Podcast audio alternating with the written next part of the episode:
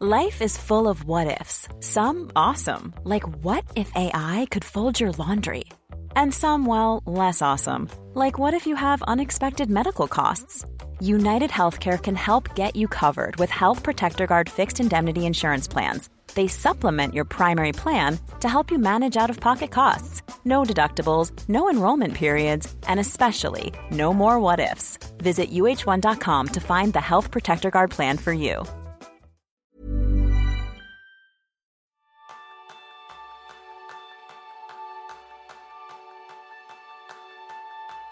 La cantidad de literatura disponible sobre efectividad tiende de aquí al infinito.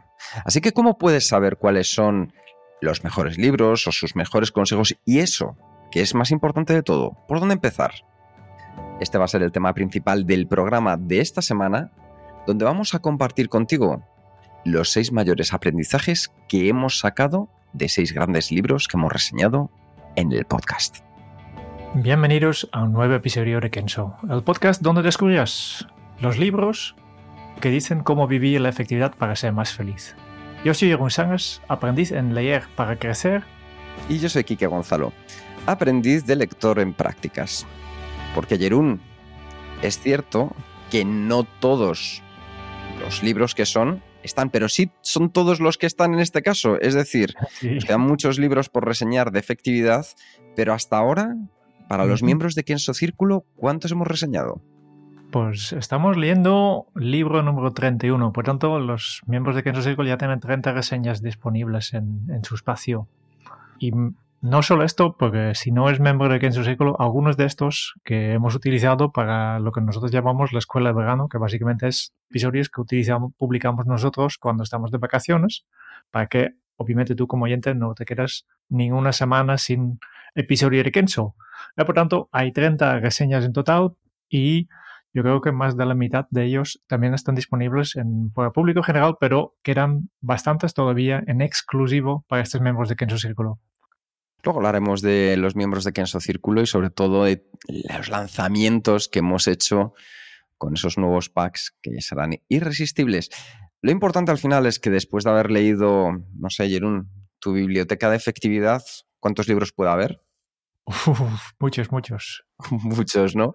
Yo la tengo aquí delante, tengo una parte que es solo de efectividad, la estoy viendo ahora mismo y fácil que haya cerca de entre 150 y 200 libros, entre temas que son centrales, otros temas que lo tratan de manera colateral. Y yo creo que al final, no sé si estás de acuerdo, Jerún, un gran libro transmite una única idea principal.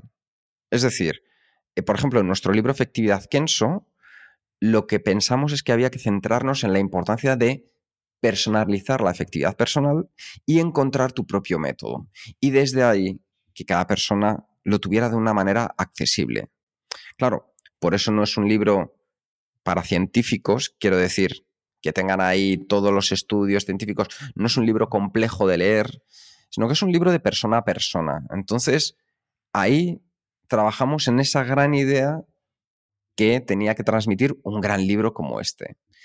Pero ¿qué sucede, Jerún? Que yo creo que al final hemos visto mucho que dependiendo de experiencias, necesidades, objetivos, contextos de cada una de las personas, podemos extraer diferentes enseñanzas de un mismo libro. Y por eso, cuando estábamos hablando, Jerún y yo, de recapitular, decidimos, ¿por qué no compartimos esas seis ideas que hemos obtenido de seis grandes libros reseñados. Y por eso estamos aquí para ver si esas seis ideas a ti te pueden parecer tan buenas como nos lo han parecido a nosotros. Y por algo que para mí es fundamental.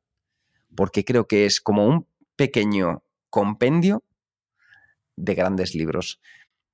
Eh, hace muchos años, Erún, hay un libro que no sé si a ti te suena, que, se llamaba em, algo así como de MBA Master o algo así. Era un, era un libro que lo que hacía era recopilar las mejores ideas de otros muchos libros. Me parece que se llamaba MBA Personal. Y entonces me pareció brillante porque lo que hacía era como un resumen, un libro gordo de PTT de resumen de muchísimos grandes libros. Y hay veces que con eso nos puede ayudar para arrancarnos, ¿no crees? Sí, porque yo creo que también un libro va mucho más allá que esta idea central. No, porque muchas veces la idea central se puede decir, decir, explicar muy rápidamente. Lo vamos a hacer hoy y parece muy obvio, pero no, no, te, no te llama tanto la atención para ponerte en marcha, ¿no? Por tanto, yo siempre veo que primero me entero de una un gran idea de un libro, seguramente después leo un poco o, escucho incluso un podcast, una reseña, por ejemplo, en una hora pues ya, ya puedo profundizar un poco más. Pero si realmente es una idea que a mí me interesa, siempre me gustaría leer todo el libro. Por tanto, aunque vamos a hablar de grandes ideas de libros, eh, si realmente es una idea que, que, te interese, que es atractivo, no te quedes solo simplemente con nuestro resumen, ¿no? Haz el siguiente paso y escucha la reseña, y si la te, te, gusta la reseña, lee el libro. ¿No? Este es un poco, para mí, el filtro que yo aplico, porque obviamente hay demasiados libros para poder leer. En las redes sociales, pues encuentras libros, en, en los podcasts encuentras libros, y obviamente intento buscar estas ideas interesantes, para después decidir si vale la pena leer este libro o no. Y yo te puedo asegurar, los seis libros que vamos a hacer, hablar hoy, todos vale la pena leer también. Me gusta mucho esta apreciación que has hecho, Jerón, porque desde luego que como en la mayoría de las cosas de la vida, hay más libros que leer o que nos gustaría leer que tiempo disponible para leerlos. Y segundo, que también vamos a aplicar aquí una filosofía Kenso, que es menos y mejor no es cuestión de leer a toda prisa 10 libros. Es mejor leer tres de esos 10 libros, leerlos en profundidad, que te calen, que los vuelvas a revisar, que haya algo que te resuene, lo subrayes, trabajes con esa idea, la pongas en práctica, a que luego termines diciendo, no, no, yo es que me he leído ya estos 10 libros. Yo creo que funciona, y lo he comprobado, mucho mejor el leer menos y en profundidad que el pensar que la cantidad nos va a llevar al movimiento. Normalmente cuando hay mucha cantidad hay poca acción. Cuando hay una parte de esencia, desde ahí sí que hay acción. Así que son seis libros. Vamos con el primero de ellos y los hemos elegido em, más que por un orden ni cronológico ni de importancia. Como decía Jerún, yo creo que los seis libros son seis grandísimos libros un poco por un orden que tú puedas poner en práctica ideas que verás que comienzan con el punto de partida y el último con un punto de llegada. El primer libro, lo elegido, es El Ejecutivo Eficaz de Peter Drucker.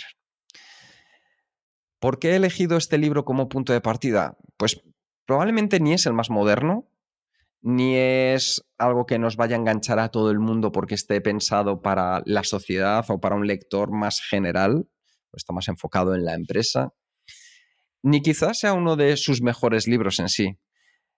Creo que la clave de este libro, por el que a mí me parece que es una lección fundamental, es porque vamos a empezar a introducir el concepto de efectividad.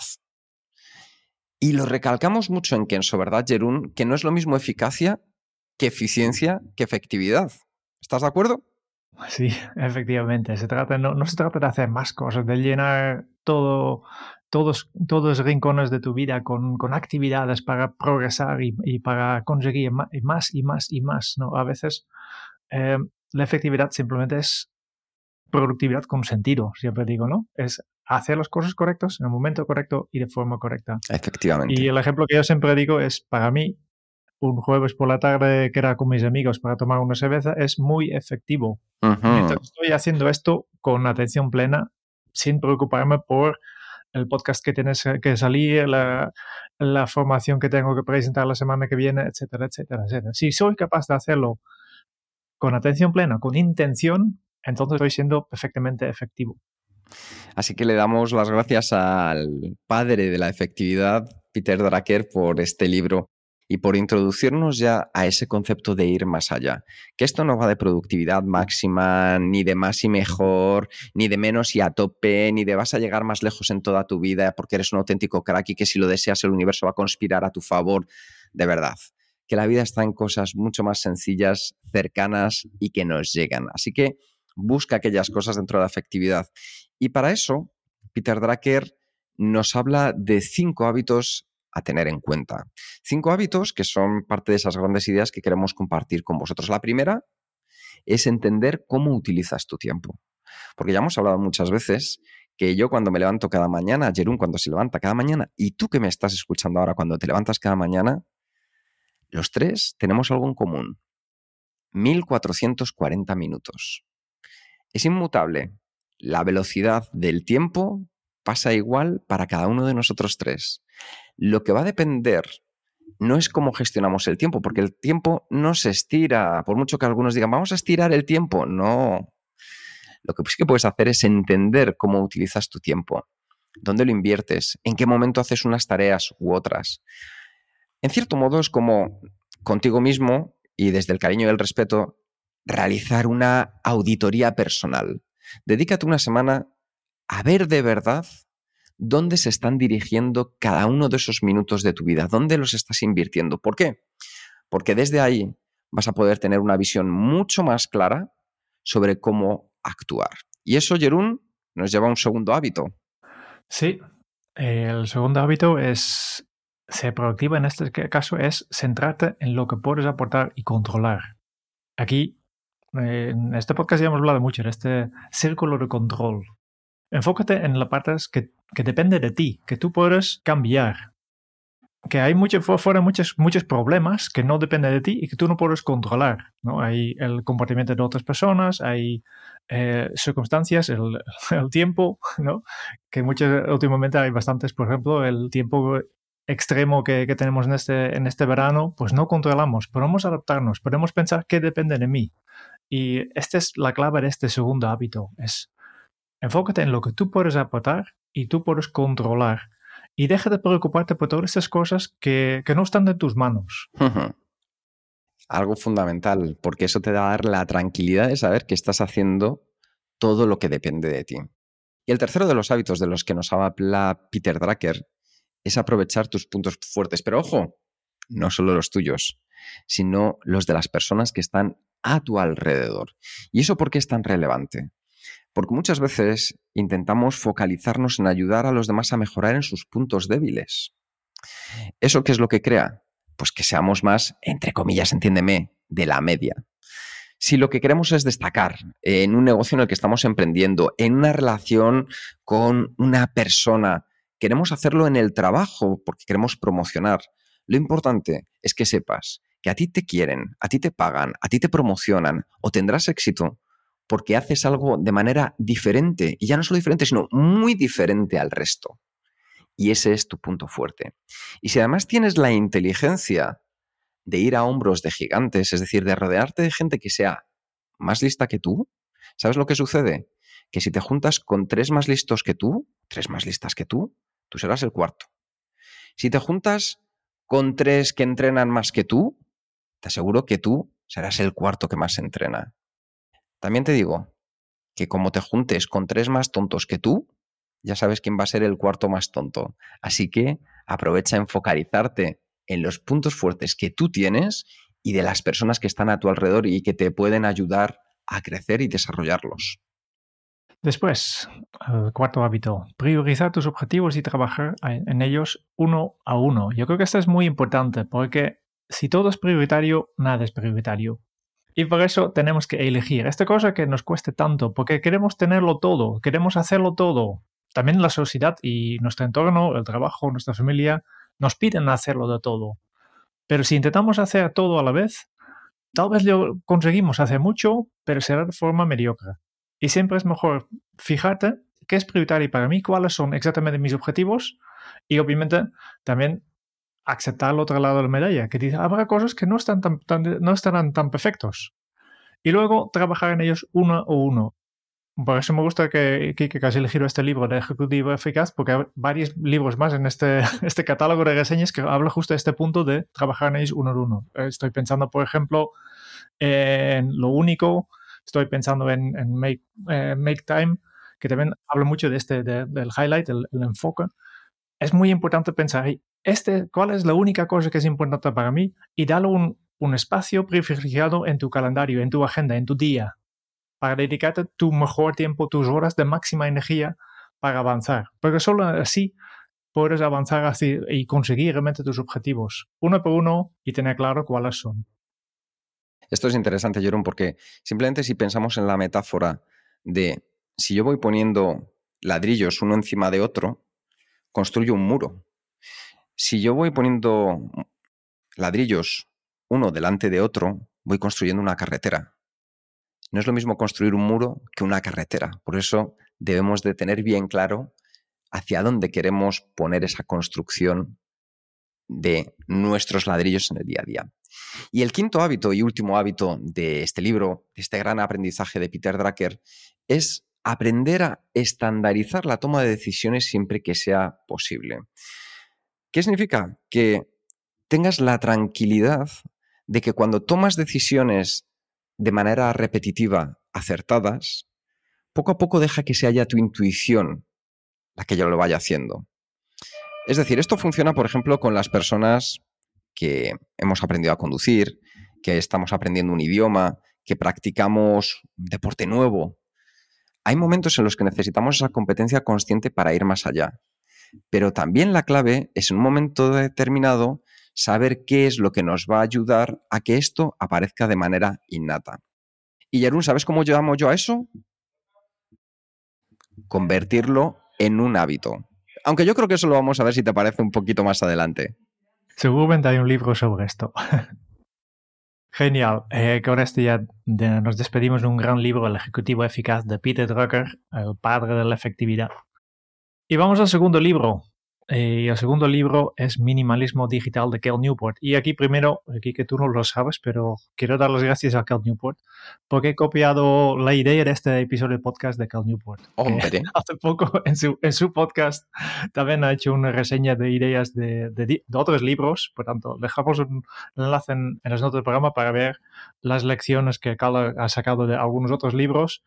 Um, pero aquí viene tu, su, esta idea del podcast no tiene nada que ver con minimalismo digital, justo lo contrario. Minimalismo digital es un libro yo creo que es muy necesario en esta era, porque estamos hiperconectados, estamos todo el día enchufados y recibimos todo el día ideas de otras mentes a través de esta tecnología. Y la tecnología es maravilloso, dice Cal Newport, pero hay que pensar un poco eh, cuál es el lugar para la tecnología, cuándo vale la pena utilizarlo y, para qué, y cuándo hay que dejarlo. Y la frase que yo, yo tengo resaltado, resaltado y, y he sacado este libro es, simply put, humans are not wired to be constantly wired. En otras palabras, los humanos no somos, no tenemos el cableado mental para estar continuamente conectados.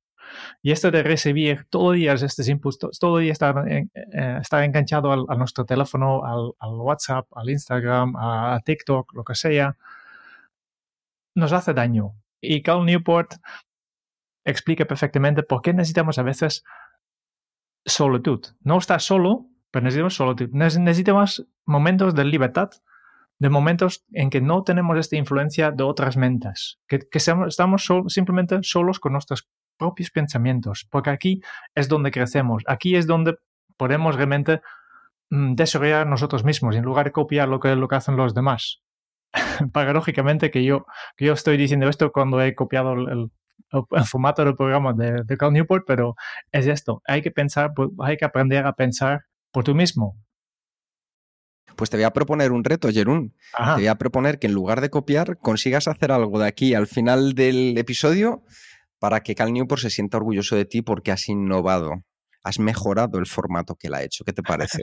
Venga, un reto en directo. Sí, claro que sí. Dale, este de hecho ya, ya, ya, lo estamos haciendo, porque lo que nosotros hacemos y que él no hace en su episodio es el plan de acción. Mm. Por tanto, eh, ningún problema. La, innovación es fácil, ¿no? Simplemente es dedicarle tiempo y reflexionar sobre lo que vas haciendo. Eh, obviamente no, no, hemos copiado todo. Hemos eh, aplicado nuestro formato, hemos hecho una salsa de, de, Kenzo, hemos elegido nuestros propios libros, que no creo que no hay ninguno que con, con la lista de Cal.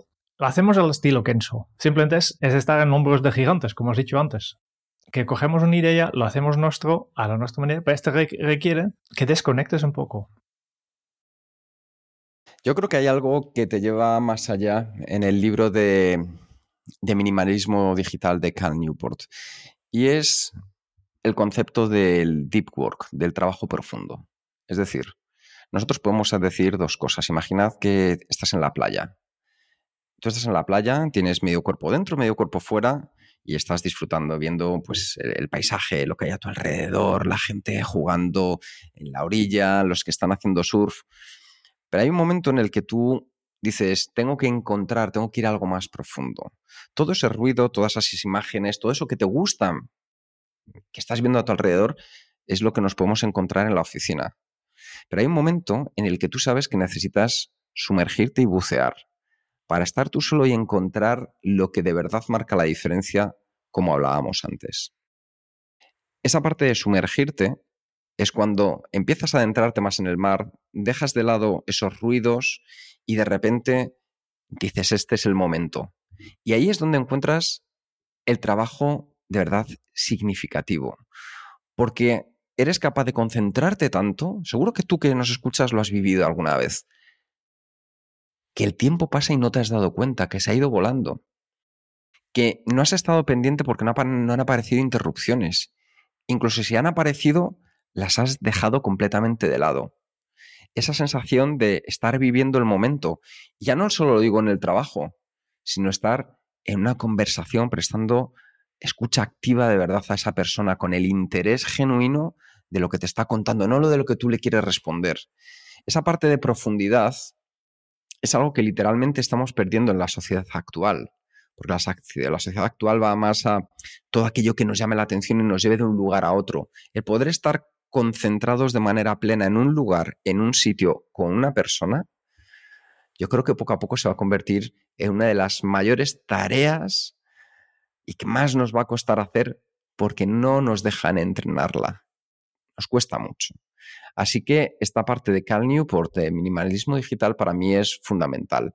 ¿Y eso cómo se consigue? Pues en gran parte, como decía Jerún antes, priorizando los valores y teniendo hábitos digitales saludables.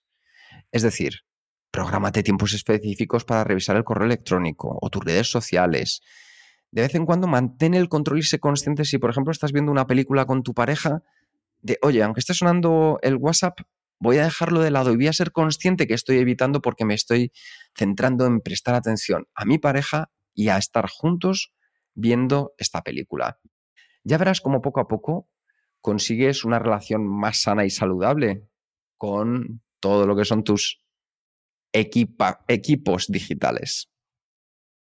Efectivamente. Y, para, para eso, otro, otro, concepto más de este libro. El Newport dice que efectividad es la gestión de intenciones. Y este me parece súper interesante. Antes hemos hablado de la productividad, que es la, la gestión de tu atención.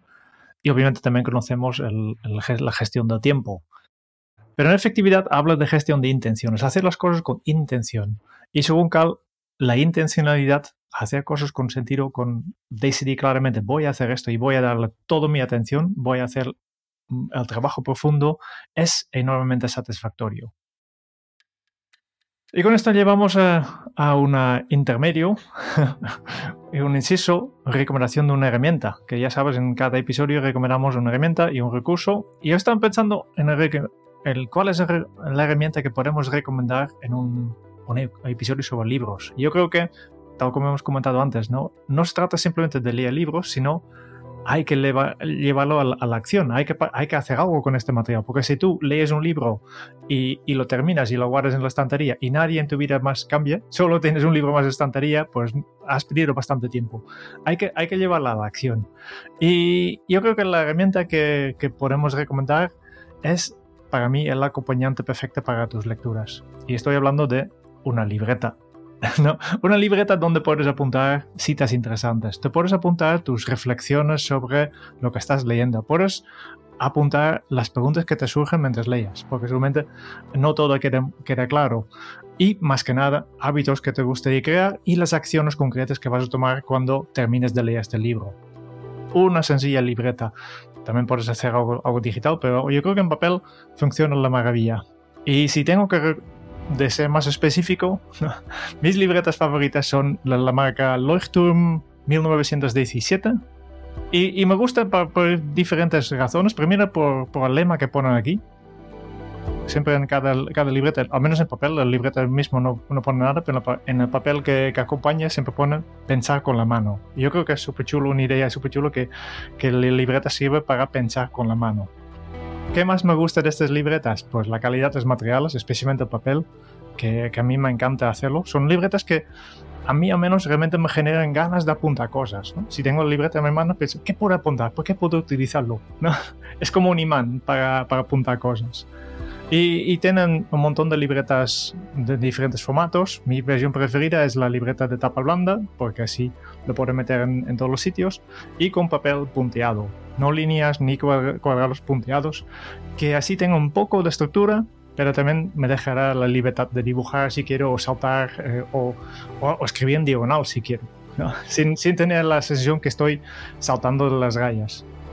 Perfecto, Jerún, pues aunque a mí me cuesta decir Leuchtturm, Seguro que en las notas vais a encontrar el enlace para el modelo que os indica Jerún o para algún otro que os pueda encajar, pero yo creo que es una gran recomendación para esa conexión cerebro-mano y seguir manteniendo viva nuestra caligrafía, algo fundamental, y hacer un mundo a veces un poquito más analógico, que nos viene muy bien y genera gran conexión neuronal. En mi caso sería mantener casi, casi medio muerto en mi caligrafía. ¿eh? eh, oye, yo tengo una oyente que muy amablemente, después de escuchar un episodio, me mandó un cuaderno de caligrafía para niños y lo he estado haciendo, así que puedo decir que he mejorado un poquito más mi caligrafía. Ella ya sabe quién es, así que muchas gracias. El resto, si me queréis enviar eh, bizcochos, libros, donuts fondant, cualquier cosa, que sepáis que también estoy a vuestra entera disposición. Many of us have those stubborn pounds that seem impossible to lose, no matter how good we eat or how hard we work out. My solution is PlushCare. PlushCare is a leading telehealth provider with doctors who are there for you day and night to partner with you in your weight loss journey. They can prescribe FDA-approved weight loss medications like Wagovi and Zepbound for those who qualify. Plus, they accept most insurance plans. To get started, visit plushcare.com slash weight loss. That's plushcare.com slash weight loss. Ever catch yourself eating the same flavorless dinner three days in a row? Dreaming of something better? Well, HelloFresh is your guilt-free dream come true, baby. It's me, Kiki Palmer. Let's wake up those taste buds with hot, juicy pecan-crusted chicken or garlic butter shrimp scampi. Mm. Hello Fresh. Stop dreaming of all the delicious possibilities and dig in at HelloFresh.com. Let's get this dinner party started.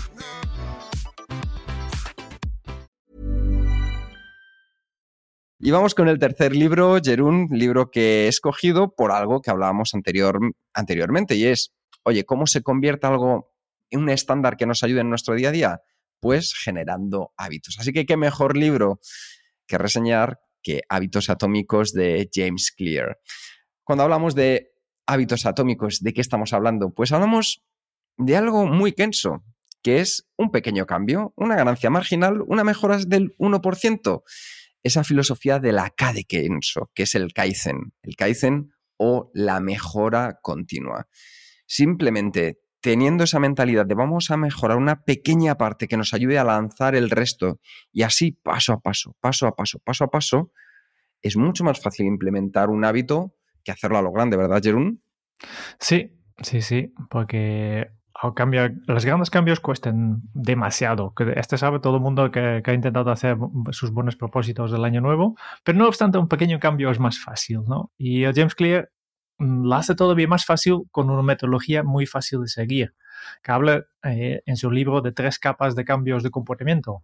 Empieza con, primera capa, cambiar los resultados, el qué. Por ejemplo, como peso, publicar un libro o ganar un campeonato. Después, la segunda capa, cambia tu proceso, el cómo. Pues entonces, para conseguir este qué, ¿cómo vas a hacerlo? ¿Cómo implementar una nueva rutina de gimnasio? ¿O cómo ordenar tu escritorio? ¿O cómo desarrollar una rutina de meditación? Y la tercera capa es, yo creo que la más profunda, que ayuda a cambiar tu identidad, el para qué, tu visión del mundo, tu propia imagen y tus juicios sobre ti y los demás. Yo creo que este, si yo tengo que destacar una cosa, es el tema de identidad, porque funciona en dos direcciones. Si yo escribo cada mañana, me dedico una hora a escribir mi, novela, por ejemplo, con el tiempo me voy a sentir mm, más escritor, que con el tiempo voy a decir, mira, ¿sabes qué? Yo soy escritor. ¿Por qué? Porque yo, yo escribo cada mañana. Funciona de, de esta forma. También funciona al revés. Yo puedo decidir por una mañana, ¿sabes qué? Yo soy escritor. Y entonces me siento en mi mesa Y pienso, ¿qué hace un escritor? Pues escribir. Y me pongo cada mañana una hora a escribir. Por tanto, es como un bucle que porque, porque yo me, me identifico como escritor, escribo, y porque escribo, me identifico como escritor la misma lógica se puede aplicar a, a tu salud, ¿no? Yo, yo soy un, un, runner, ¿no? Hay mucha gente que, que siente runner, pues, ¿sabes? ¿Qué, ¿Qué, voy a hacer después del trabajo? Pues a correr, ¿no? ¿Y qué es una persona que, siempre que después de, de, trabajo corre? Pues es un runner. Se puede hacer en diferentes maneras y esta para mí es, es la capa que yo creo que, que marca la diferencia, porque realmente conectes con, con tus deseos más íntimas, tu, tu para qué, tu propósito. Efectivamente, y una vez que has conectado con tu propósito, lo que ya puedes entender es que un hábito se divide en un ciclo de retroalimentación basado en cuatro pasos. La señal, el deseo, la respuesta y la recompensa. Tus mejores hábitos y también tus peores incluyen estos cuatro pasos. Y lo fundamental es que los sepas identificar, porque cuando tú los identificas, puedes actuar sobre ellos. Cuando hablamos de la señal, hablamos de un disparador que sugiere una recompensa o el inicio del proceso. Hablaba Jerún de salir a correr.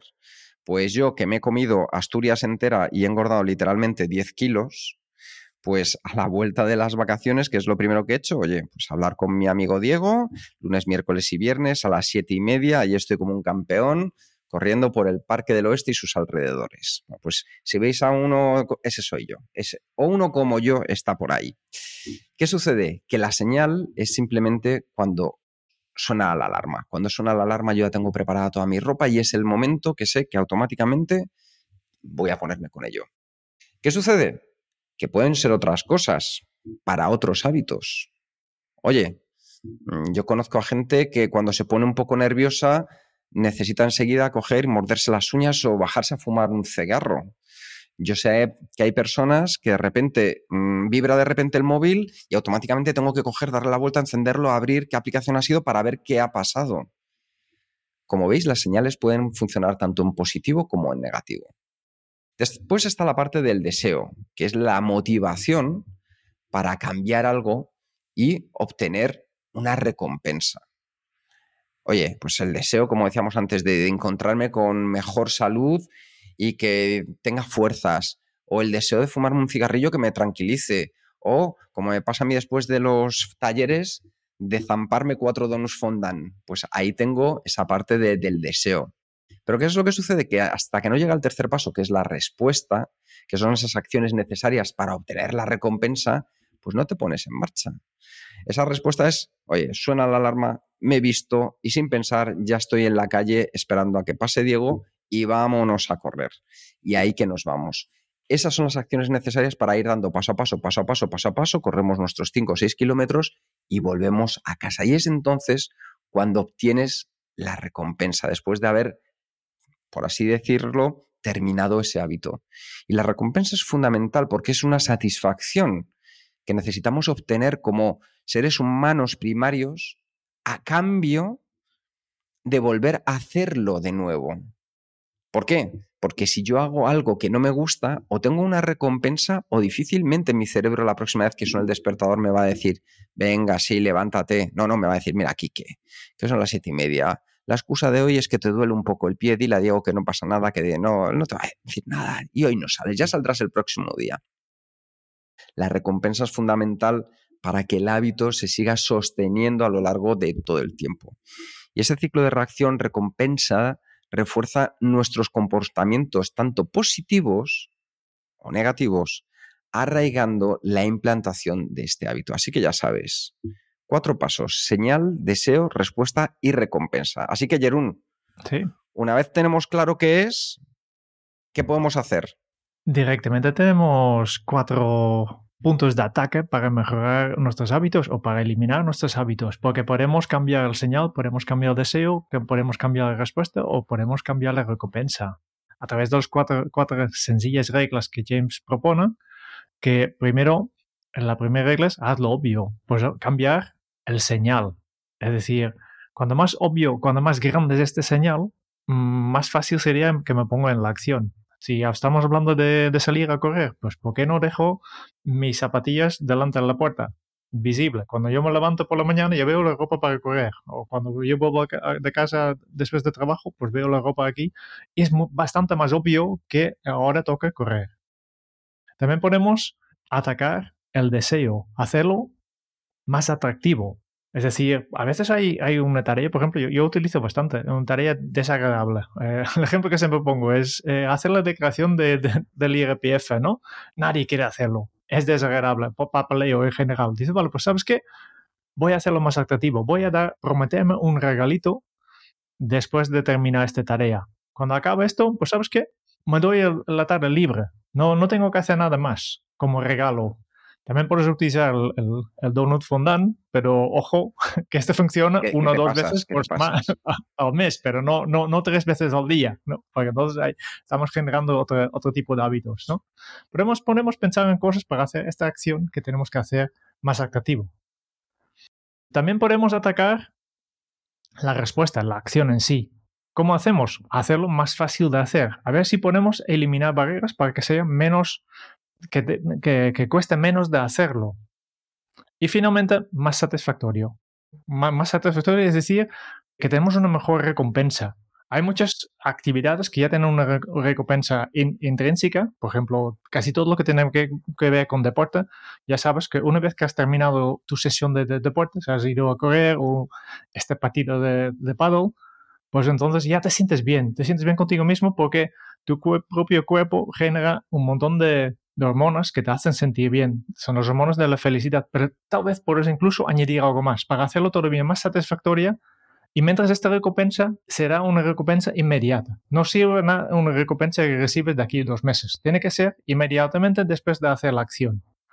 Y cuando más obvio, más atractivo, más fácil y más satisfactorio sea tu hábito, más rápido se genera este bucle y, tendrás este hábito. No hace falta que esperes 21 días. Hay hábitos que en, dos o tres días ya, tienes dominados, porque son obvios, son atractivos, son fáciles y satisfactorios. Y hay otros que se dan en 210. Independientemente de eso, la forma fundamental en la que podemos aprender a hacer hábitos y cambios sostenibles en nuestra vida la aprendimos gracias a este grandísimo libro de James Clear, Hábitos Atómicos. Y esto nos lleva a nuestro cuarto libro, Jerún. Sí, eh, un clásico, How to Win Friends and Influence People, cómo ganar amigos y influenciar a las personas de Dale Carnegie. El título no parece un poco fuera de tiempo porque influenciar tiene un mal, un mal contexto hoy en día con todos los influencers, pero básicamente es un, un libro que trata de, de cómo conseguir lo que quieres colaborando con los demás, yo creo. Y hay un montón de consejos. Eh, es un libro que, que, vale mucho la pena aunque ya tiene, yo creo que tiene más de 80 años ya, no se ha quedado obsoleto porque casi todo lo que explica Dale Carnegie tiene que ver con las personas y las personas al final funcionamos igualmente. Hay una cosa que, que eh, quiero destacar de este libro, que hay diferentes consejos, pero uno que, que, yo creo que es importante, que es haz que todas las personas que encuentras se sientan interesantes y importantes.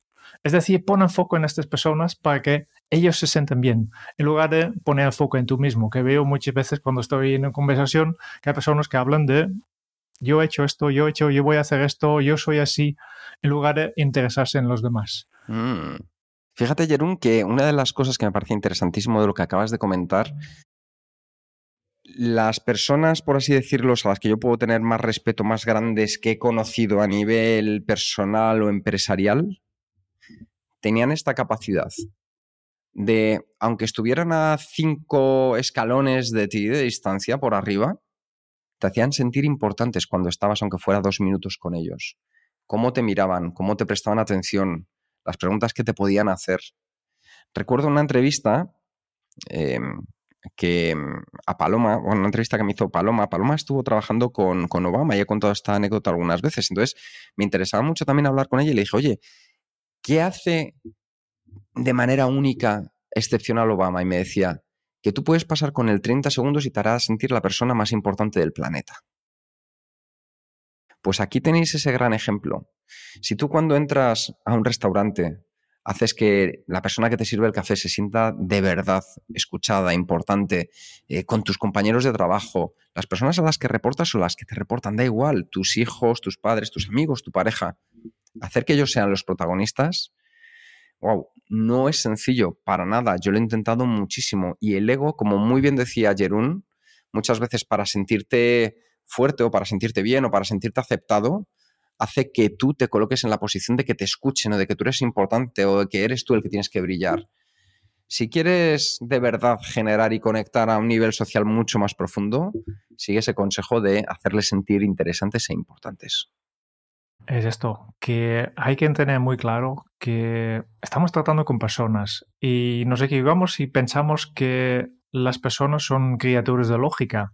Sí, podemos aplicar la lógica, pero casi todas las decisiones lo tomamos de forma emocional. Por tanto, en realidad somos criaturas de emoción, criaturas llenas de prejuicios motivados por el orgullo y la vanidad. Y esto es lo que hay que tener en cuenta. Todo el mundo quiere sentirse bien. Y, lo sabes. Por imagínate, llegas a casa después de un, largo día de trabajo y abres la puerta y ves aquí en el pasillo tu cachorro corriendo hacia ti. Ya sabes, con su colita moviéndose de un lado al otro y está saltando de emoción. ¿A qué te hace sentir bien? Que tienes este animal que está entregándose a ti. Eh, si tú tienes un un, gato o cualquier animal, entonces ya entiendes perfectamente por qué la gente eh, las tiene como mascotas, porque es como nos hace sentir.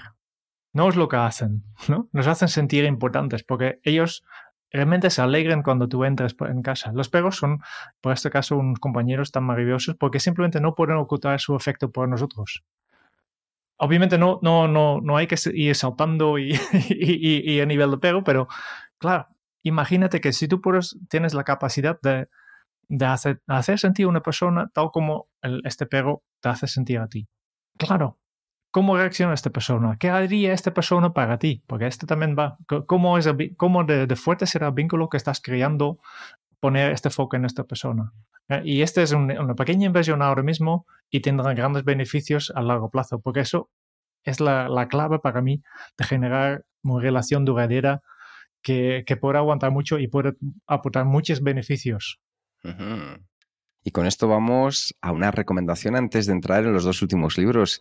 Y es que, como sabéis, hemos lanzado el nuevo Kenso Círculo con más novedades, nuevos beneficios para los patrones y un descuento de por vida de aquí al 31 de diciembre. Aquellos que os deis de alta en Kenso Círculo desde ahora hasta el 31 de diciembre vais a poder mantener un descuento del 50% de los precios de por vida.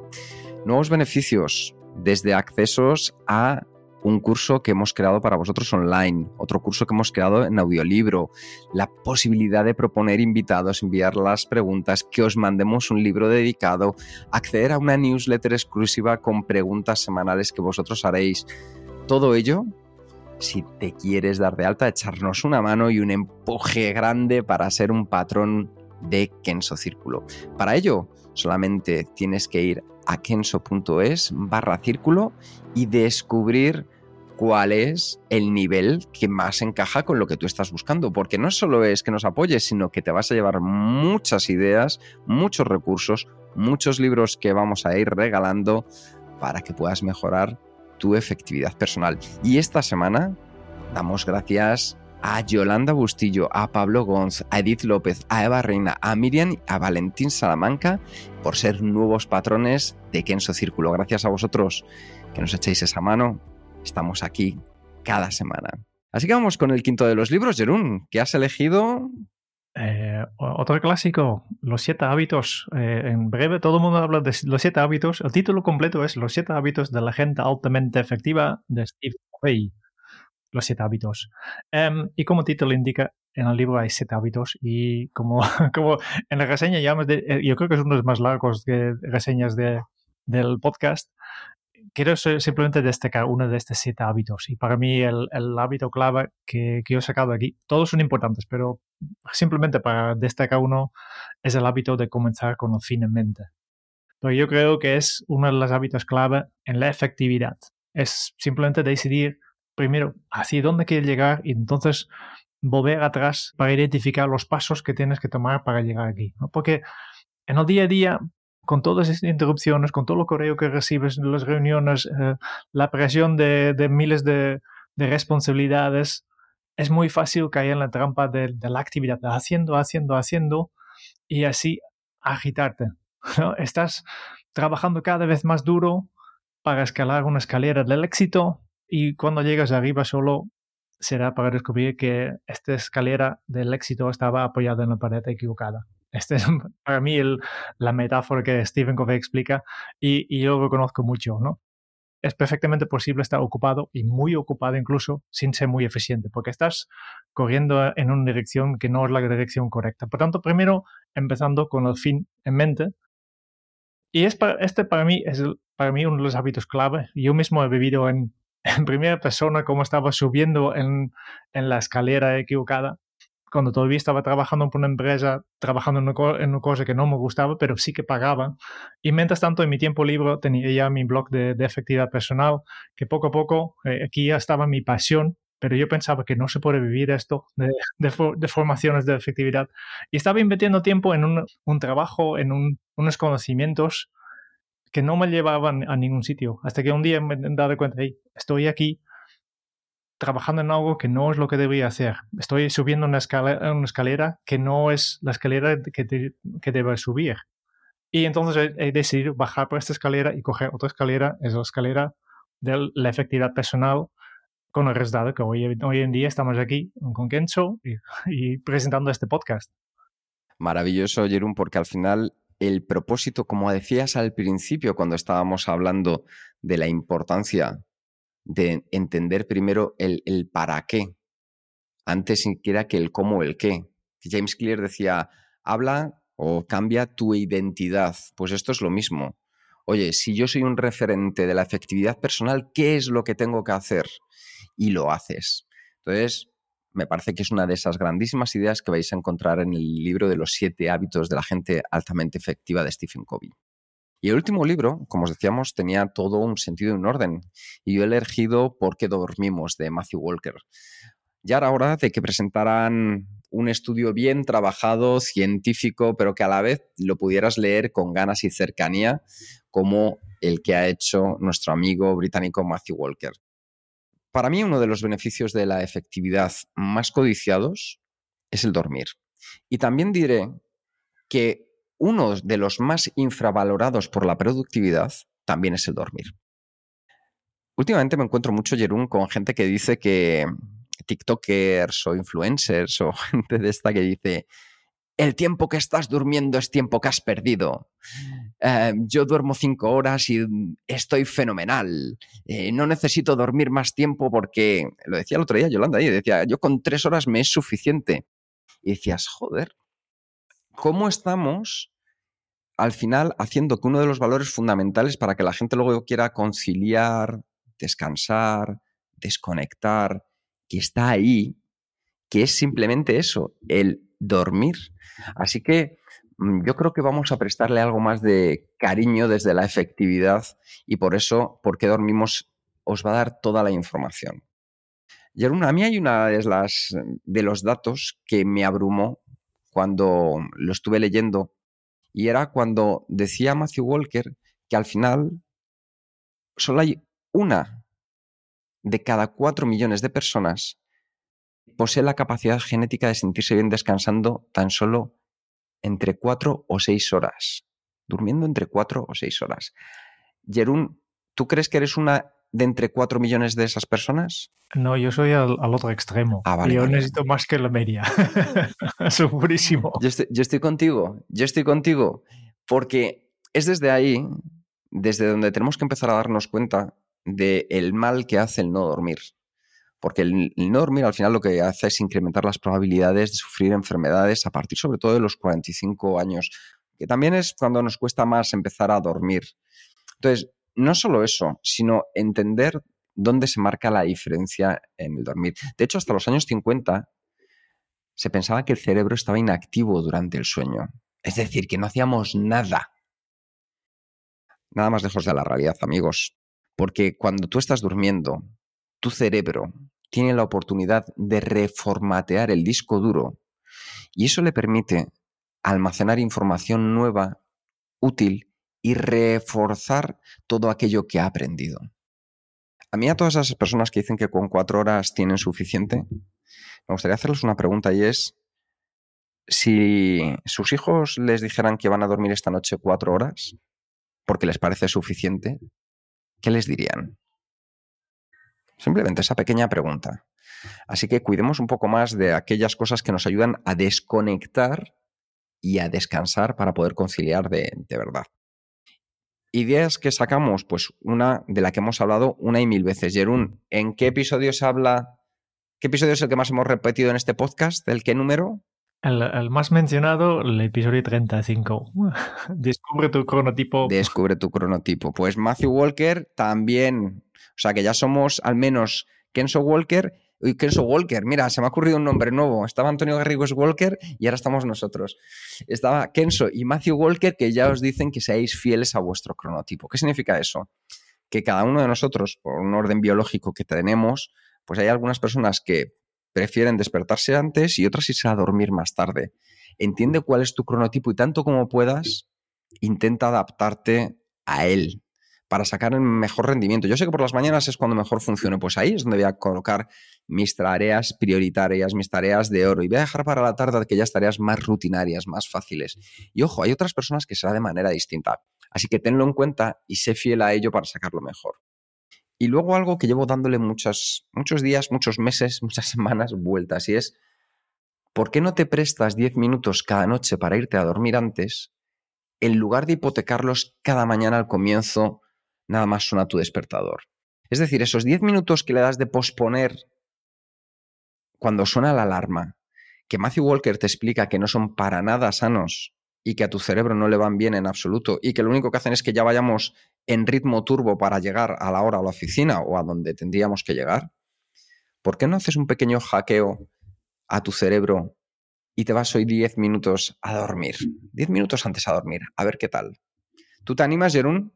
Absolutamente, absolutamente. Tengo que decir que este es uno de los libros que hemos reseñado que más me ha afectado por el choque que me ha dado la primera parte del libro, que básicamente explica todos los efectos negativos de no dormir suficiente. Hay unas estadísticas brutales, brutales, respaldadas por, por, la ciencia, de realmente cómo de grande es, es el coste para la sociedad del hecho que no dormimos suficiente.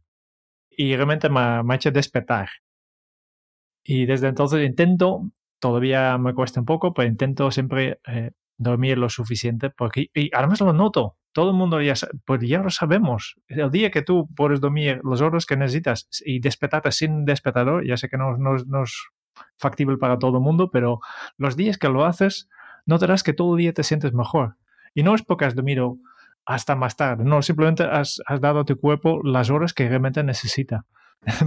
Efectivamente. Así de sencillo. Y lo sabes.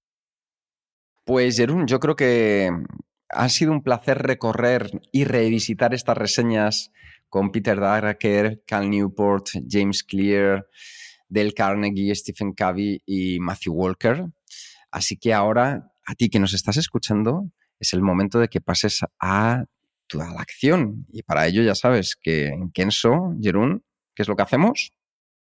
Pues tenemos un super plan de acción un super guion incluso, porque últimamente no solo es un plan de acción que tenemos para eh, los miembros de Kenzo Círculo, pues, sino incluimos más información todavía.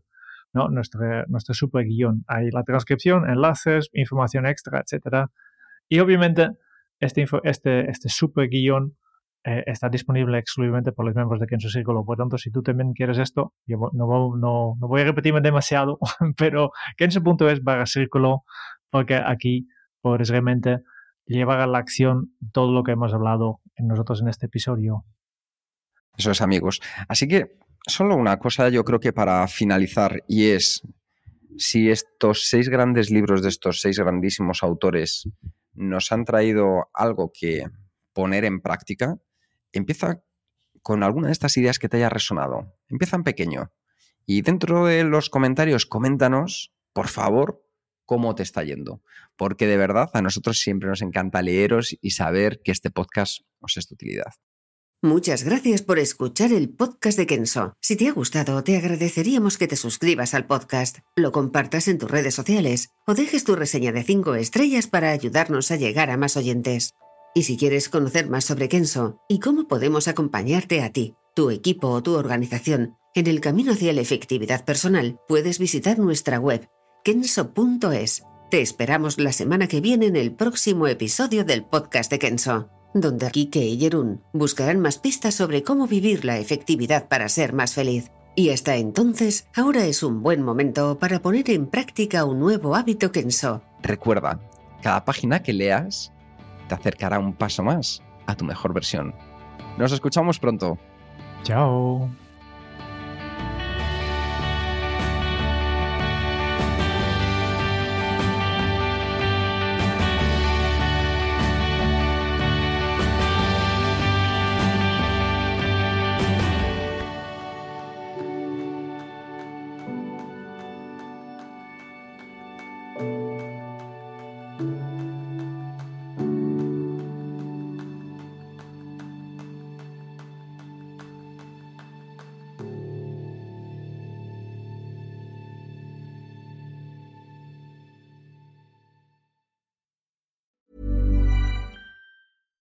Mom deserves the best, and there's no better place to shop for Mother's Day than Whole Foods Market. They're your destination for unbeatable savings, from premium gifts to show-stopping flowers and irresistible desserts. Start by saving 33% with Prime on all body care and candles. Then get a 15-stem bunch of tulips for just $9.99 each with Prime. Round out Mom's menu with festive rosé, irresistible berry chantilly cake, and more special treats. Come celebrate Mother's Day at Whole Foods Market.